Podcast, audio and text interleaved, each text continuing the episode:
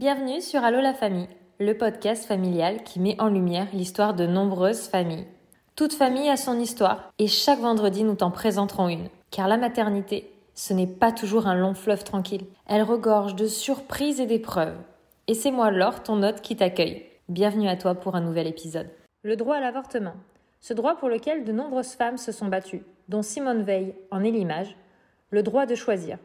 Pourtant ce choix n'a rien de simple. Et aujourd'hui, c'est Maëva qui va nous raconter son histoire. Je suis très contente de vous retrouver aujourd'hui dans un nouvel épisode en compagnie de Maëva qui va nous raconter son histoire. Maëva, est-ce que tu peux te présenter s'il te plaît, ton âge, ta profession, euh, ta situation familiale Alors euh, bonjour, euh, moi je m'appelle Maëva et j'ai 21 ans. Je suis apprentie pour être préparatrice en pharmacie et je suis actuellement célibataire. Eh bien encore une fois, je suis ravie de te recevoir ici. Très joli choix de profession, soit dit en passant, comme formation. J'espère que ça se passe bien euh, oui, tout se passe bien. J'ai euh, des patrons qui sont très agréables et des collègues euh, qui sont très sympathiques. Et mes études se passent plus ou moins bien dans l'ensemble. C'est pas trop dur, ça va. Il faut juste bien réviser chaque jour pour pas perdre le fil au bout. J'ai bientôt mon examen au mois de mai. J'espère que tout ira bien. Eh bien, je te le souhaite sincèrement. Alors, on va remonter dans le temps, on va revenir quelques années en arrière pour que tu puisses nous raconter l'histoire que tu veux nous partager aujourd'hui et je t'en remercie grandement parce que cette thématique n'est pas du tout une thématique forcément évidente à aborder, mais je trouve qu'elle apportera tellement à beaucoup d'entre nous et beaucoup d'entre vous qui nous écoutez eh bien, euh, sur ce que l'on peut vivre en tant que femme, en tant que jeune fille, que cela peut arriver à beaucoup d'entre nous. Et du coup, bien, je t'invite à nous raconter déjà le début de ton histoire pour qu'on puisse un petit peu imaginer le contexte avant que cela arrive. On va remonter un peu dans le temps, euh, dans mes années de lycée. C'était pas il y a si longtemps que ça, mais un petit peu quand même. Au premier jour de ma seconde, euh, un, garçon euh, m'a abordé et, on a tout de suite accroché. Donc au tout début, on était plutôt amis, puis, puis de fil en aiguille, bah, on a commencé à sortir ensemble.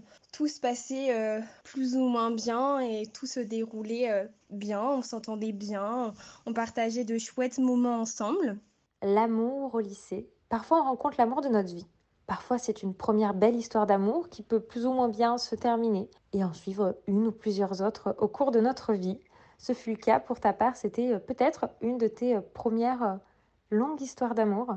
oui, c'était l'une de mes premières longues histoires d'amour parce que nous sommes restés trois ans ensemble, donc toute la durée du lycée. C'est donc effectivement une longue relation. Trois ans, c'est déjà beau quand on est jeune. Parfois, comme je disais, on rencontre l'amour de notre vie. Parfois, ce n'est pas le cas, mais ça reste une histoire qui nous marque. Pour ta part, elle t'aura particulièrement marqué parce que vous avez traversé peut-être ensemble ou peut-être toi seul une étape très difficile. J'ai vécu une étape euh, très difficile euh, dans ma jeunesse, on va dire, même si je suis encore euh, très jeune. J'ai fait face à un IVG quand j'avais euh, à peine 17 ans. C'était euh, le 19 janvier 2017. Euh, Je me souviendrai toujours de la date et de l'heure qu'il était. Il était 10h14 bah, quand j'étais à ce rendez-vous, bah, que j'ai fait cette IVG toute seule. Mais j'étais accompagnée bah, de, la, de ma belle-maman, on va dire, de l'époque.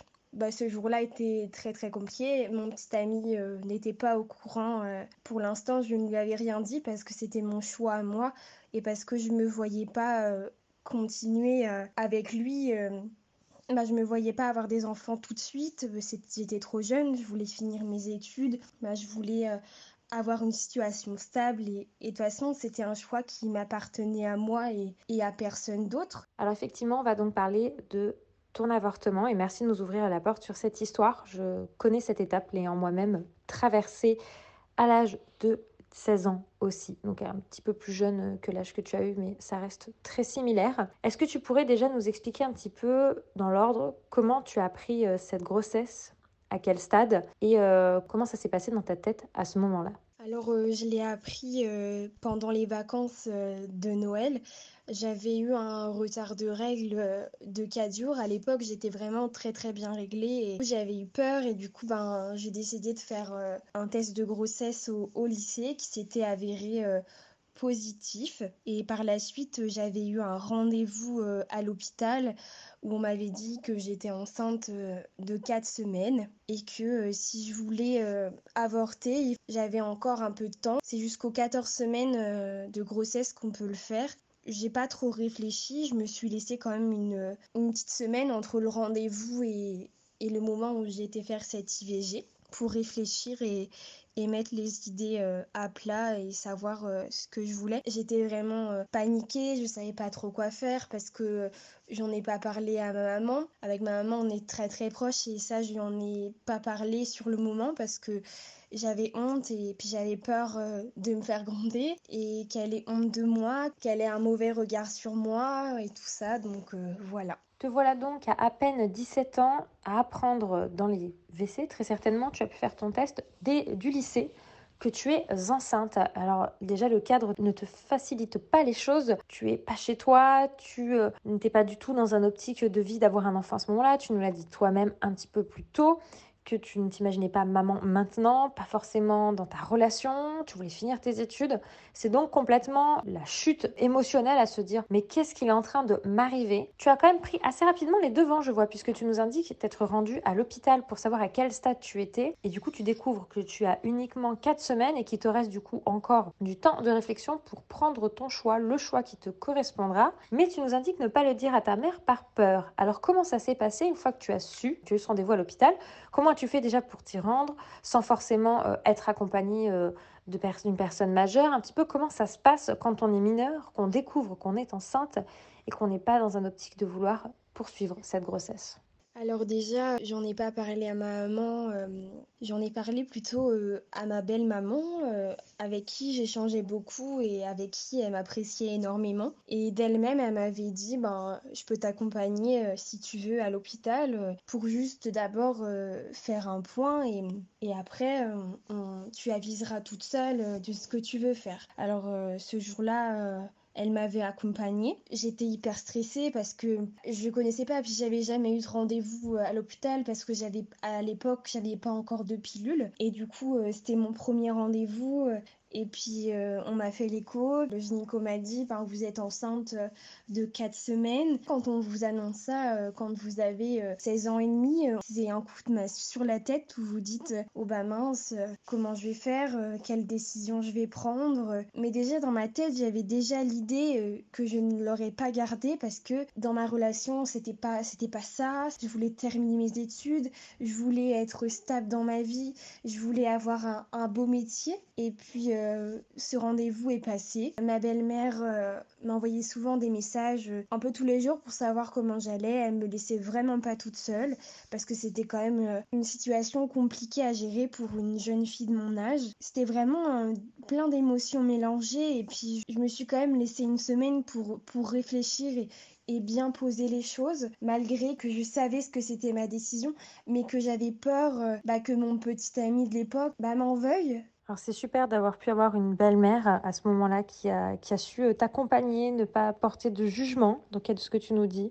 ne pas vouloir euh, jouer sur le choix que tu ferais. À ce moment-là, tu ne l'as pas indiqué à ton petit ami. Pourquoi? Tu avais peur euh, qu'il veuille choisir un choix qui ne serait pas le tien. Qu'est-ce qui a fait que tu n'as pas voulu lui partager ce que tu étais en train de vivre? Alors, euh, je n'ai pas partagé avec lui cette nouvelle parce que tout simplement, au tout début de cette relation, euh, tout se passait euh, merveilleusement bien. Puis du jour au lendemain, il, est arrivé très possessif et très manipulateur. C'était une personne qui avait beaucoup d'emprise sur moi. Je ne pouvais déjà pas faire grand-chose de ma vie. Je ne pouvais pas sortir sans lui. Je ne pouvais pas porter de jupe parce que pour lui, je devais porter des jupes que pour lui. J'ai laissé cette relation s'installer, mais vraiment au début, tout se passait merveilleusement bien. Puis quand j'ai appris à cette nouvelle qui m'est tombée dessus un peu, je me suis dit oh non non, euh, ne lui dis pas, c'est à toi de prendre la décision, euh, lui il n'a pas à t'influencer sur ce que tu vas choisir. Je voulais vraiment que ce soit une décision qui vienne de moi parce que cette personne était euh, toxique pour moi. Elle menait ma vie à la baguette, j'avais pas trop de liberté, je me sentais pas du tout à l'aise de lui dire parce que lui ce qu'il aurait voulu, il aurait voulu le garder parce que j'étais sa chose. Et que pour lui bah un enfant trop bien, on fonde une famille, ça y est, tu m'appartiens, ça aurait été exactement ça et, ça j'en suis sûre. C'est très dur du haut de tes même pas 17 ans. Du coup, quand tu as su que tu étais enceinte, tu étais déjà face à une personne qui était toxique, une relation qui était loin d'être évidente à gérer pour toi et tu as su faire face en plus à, cette nouvelle de grossesse qui du coup n'était pas du tout attendue, que tu ne voulais tout simplement pas poursuivre. Ça a clairement dû être un contexte très compliqué et à part ta belle-mère, de ton côté de la famille, tu n'as pas osé le partager. Comment émotionnellement on traverse tout ça, sachant que déjà voilà ta, ta relation euh, avait une emprise néfaste sur toi? Je vais pas le cacher. Euh, c'était très compliqué. Bah, quand je l'ai annoncé à mon best ami, déjà, euh, ça a été euh, une catastrophe. Notre relation s'est encore empirée et je suis tombée dans une spirale infernale où, j'ai arrêté de manger. Je ne dormais plus beaucoup. J'étais très fatiguée, euh, amaigrie et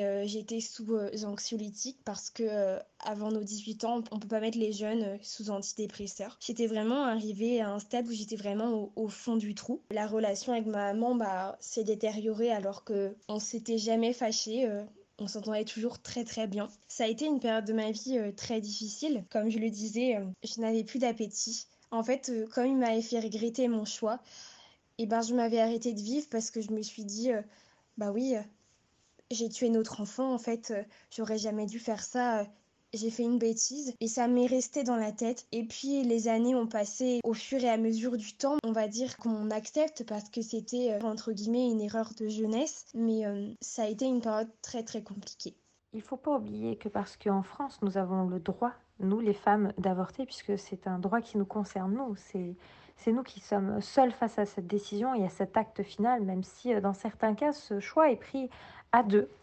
Et cela n'en fait en rien un choix facile. C'est pas parce qu'on a la possibilité que c'est quelque chose de facile à vivre.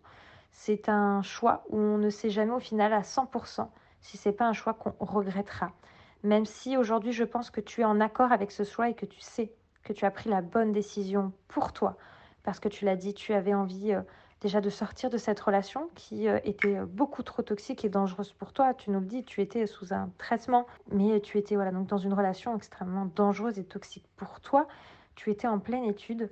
Tu as fait le choix qui t'a permis de grandir et de t'épanouir personnellement et qui te permettra un jour de construire ta propre famille, ça j'en suis sûre. Alors dans tout ça, il y a quand même ta belle-mère qui t'a encadré et qui t'a accompagné. Tu t'es laissé du coup une semaine de réflexion pour le choix. Comment ça s'est passé derrière? Je suppose que du coup à ce stade, c'était un avortement médicamenteux ou est-ce qu'il y a eu une intervention? Dans ton cas, dans quelle situation tu t'es retrouvée?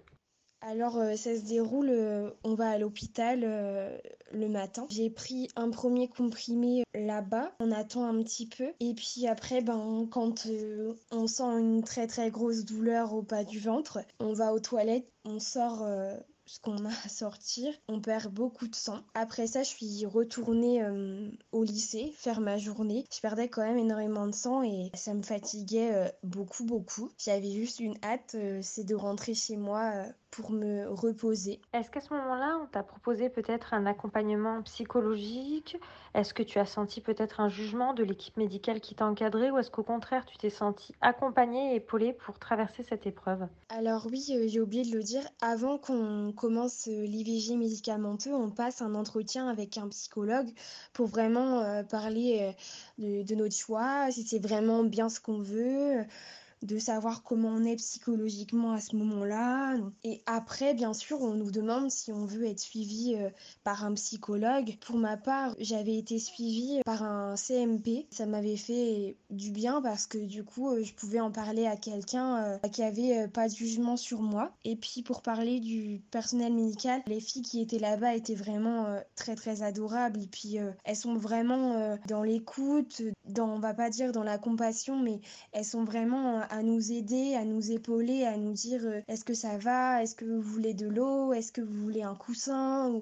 Ou, plein de choses comme ça. Et ça, euh, c'était vraiment euh, super qu'il y avait des personnes qui étaient comme ça parce que tout le monde n'a pas un personnel médical comme ça quand on vit des situations pareilles. Je trouve ça super quand on traverse des étapes comme ça dans notre vie qui sont aussi marquantes, qu'on puisse se dire que le personnel médical qui nous encadre soit à l'écoute c'est vraiment top. Je trouve que ça aide grandement. Et je ne savais pas aujourd'hui qu'il y avait toute cette démarche qui était proposée. À mon époque, c'était pas le cas. Donc euh, je trouve top de ne pas laisser comme ça une femme, euh, malgré que ce soit son choix, euh, et surtout encore plus quand on est jeune et qu'on est en train de se construire, seule face à ça. Alors te voici à avoir fait ce choix, à avoir pris le médicament qui t'a permis d'avoir recours à, l'avortement. Tu rentres donc chez toi. Comment ça se passe euh, par la suite Si tu veux bien nous raconter le retour chez toi, comment tu te sens dans les jours qui suivent, comment ça se passe émotionnellement?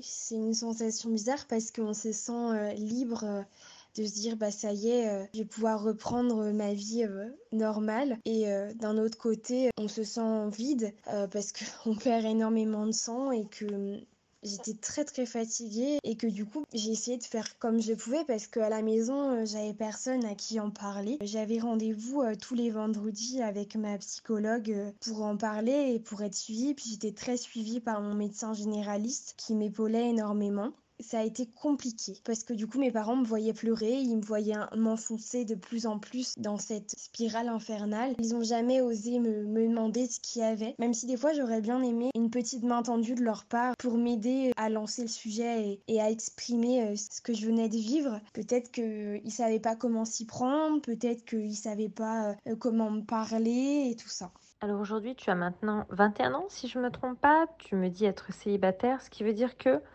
tu as réussi, entre autres, déjà à sortir de cette relation toxique. Tu m'avais indiqué euh, lors de messages que tu avais euh, réussi à, dire à ta maman aujourd'hui ce qui s'était passé. Est-ce que tu peux nous dire un petit peu comment les choses ont évolué entre ce moment qui a été extrêmement difficile après cet avortement, par ce suivi psychologique, cette non-communication entre toi et tes parents parce que vous n'avez pas réussi, toi, à pouvoir leur dire ce qui se passait et eux à trouver les mots pour euh, essayer de comprendre ce qui n'allait pas? Comment on évolue et on grandit et on devient aujourd'hui la jeune femme que tu es? Et enfin aujourd'hui, comment tu te sens par rapport à tout ça? Il s'est passé 4 euh, ans et demi euh, entre ce moment-là et le moment où je l'ai annoncé à ma maman. Je me souviens encore, euh, on était dans la salle de bain toutes les deux et puis bah, j'étais déjà très chamboulée les derniers jours qui précédaient parce que je venais d'apprendre la grossesse de ma sœur. J'étais d'un côté très heureuse pour elle et de l'autre, je me sentais très triste et impuissante face à cette tristesse qui m'envahissait et que je ne pouvais pas contrôler. Et puis on grandit dans le secret et puis c'est pas des choses qu'on entend parler souvent donc c'est pas des moments de la vie qui, qui ressortent euh, très facilement. C'est ressorti parce que ma sœur est tombée enceinte. Et je pense que si ma sœur ne serait pas tombée enceinte, euh, je l'aurais sûrement pas encore dit émotionnellement. Euh, on essaye de grandir avec.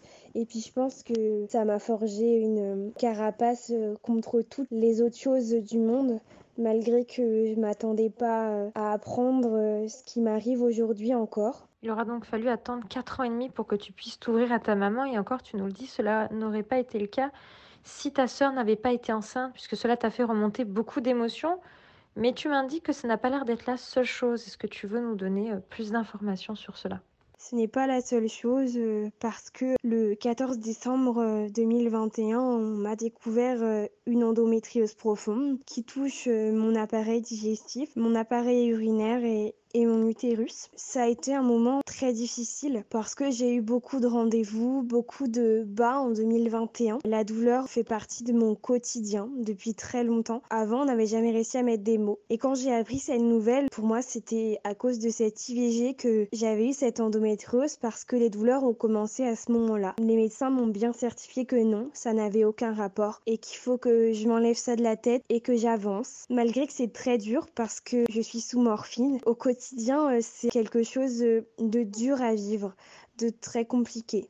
Tu m'as dit 14 décembre 2021, mais il me semble que c'était plutôt 2020. Tu dois peut-être te tromper d'une année, mais bon, j'imagine, vu les choses que tu nous euh, partages, c'est pas évident de s'y retrouver dans les dates. Effectivement, euh, la nouvelle assez euh, consternante de se dire adolescente, je suis tombée enceinte alors que je ne le désirais pas. Et aujourd'hui, je me retrouve face à une situation où on me fait comprendre que, en fait, si un jour je veux devenir maman, ça va être quelque chose de très très compliqué. C'est un contraste assez énorme, quelque chose de difficile à encaisser. Puis en plus, tu as toute la douleur physique qui va avec. Qu'est-ce qui s'offre à toi du coup pour la suite par rapport à cette maladie qu'on t'a détectée Alors tout d'abord, j'ai subi une opération le 1er décembre 2021. Après cette opération, je ressentais toujours de très très grosses douleurs. Du coup, j'ai eu mon rendez-vous post-op où là, ma gynéco m'a annoncé que euh, mon utérus était recouvert d'un tissu euh, kystique qui provoquait aussi de très très grosses douleurs et je pensais que l'opération avait échoué. Mais en fait, non. On m'avait découvert encore une maladie. La seule chose euh, qui s'offre à moi pour euh, enlever cette douleur, c'est d'enlever mon utérus. Mais quand on vous annonce ça à 21 ans, c'est compliqué parce que par la suite, moi, j'aimerais fonder une famille. Alors,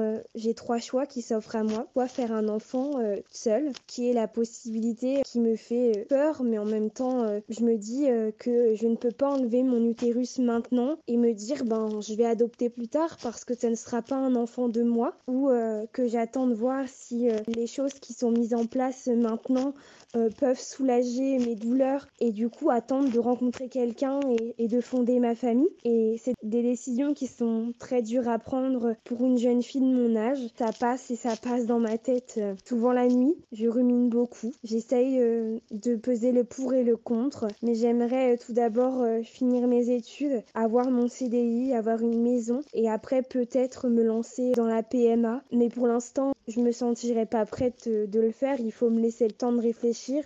C'est pas une décision qu'on peut prendre à la légère.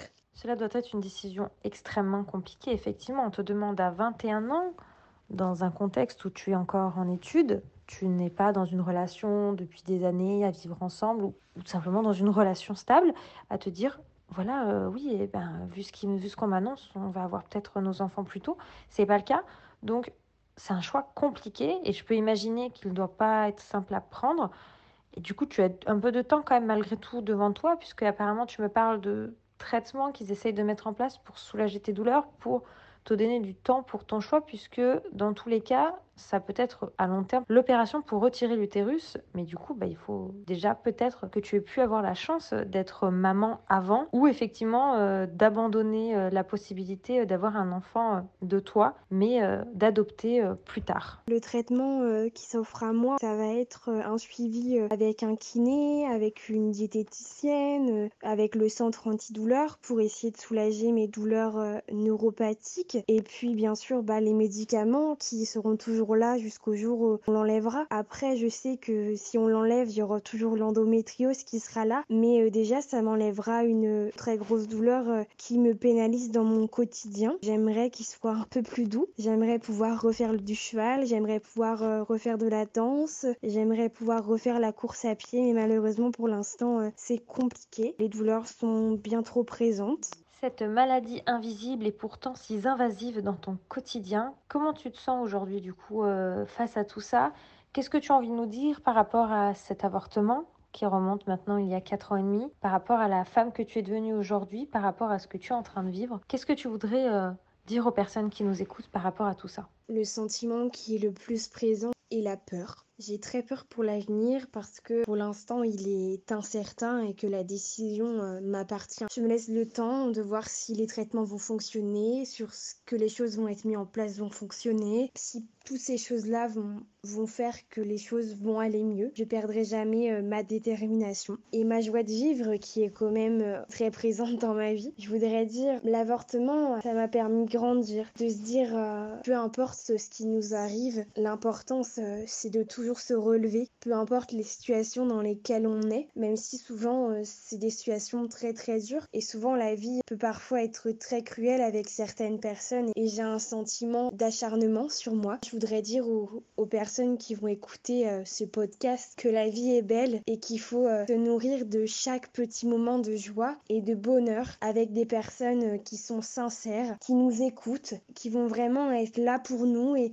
et qui vont pas nous abandonner. Faut toujours croire en ses rêves et toujours croire en soi. Eh bien, je te souhaite sincèrement, Maëva, que ces traitements puissent te soulager, que ces protocoles qui vont être mis en place pour toi vont te permettre d'avoir la vie la plus simple possible et la moins douloureuse par rapport à cette maladie qui te touche aujourd'hui. Merci pour ton message qui, je pense, en aidera plus d'un. J'espère qu'on aura l'occasion d'enregistrer un nouvel épisode dans quelques temps euh, pour nous raconter où tu en es dans ta vie, comment tu as avancé. Et je suis sûre, euh, comme tu dis, la personne positive que tu es euh, aura forcément une destinée et une suite de vie euh, magnifique. Je te remercie beaucoup pour tes mots, euh, merci pour ton histoire. Merci à toi euh, d'avoir voulu enregistrer mon histoire. Ça me fait du bien aussi d'en parler. Et oui, je serais très ravie de te raconter la suite dans quelques années pour savoir où j'en suis. À bientôt.